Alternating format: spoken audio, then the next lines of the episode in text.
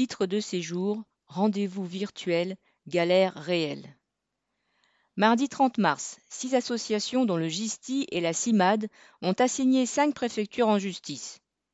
Elles demandent que les prises de rendez-vous concernant les démarches pour obtenir ou renouveler un titre de séjour ne passent plus exclusivement par Internet.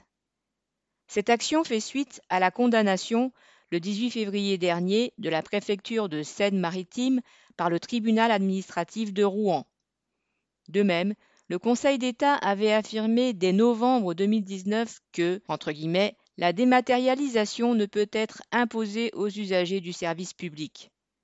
Pourtant, un grand nombre de préfectures ne respectent pas cette décision.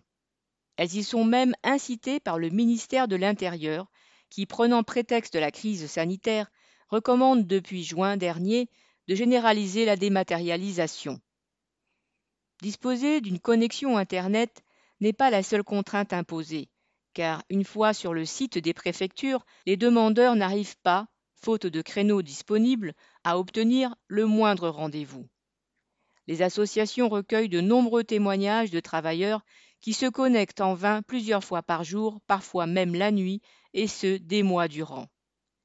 Face à cette situation, les demandeurs qui souhaitent saisir le tribunal administratif en sont réduits à prendre des captures d'écran du site de la préfecture indiquant qu'ils ont tenté sans succès de décrocher un rendez-vous.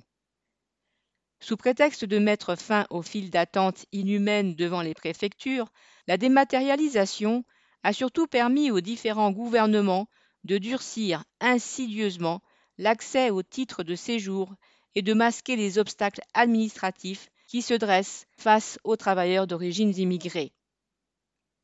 Une politique par laquelle l'État relègue sciemment une partie de la classe ouvrière parmi les sans-papiers.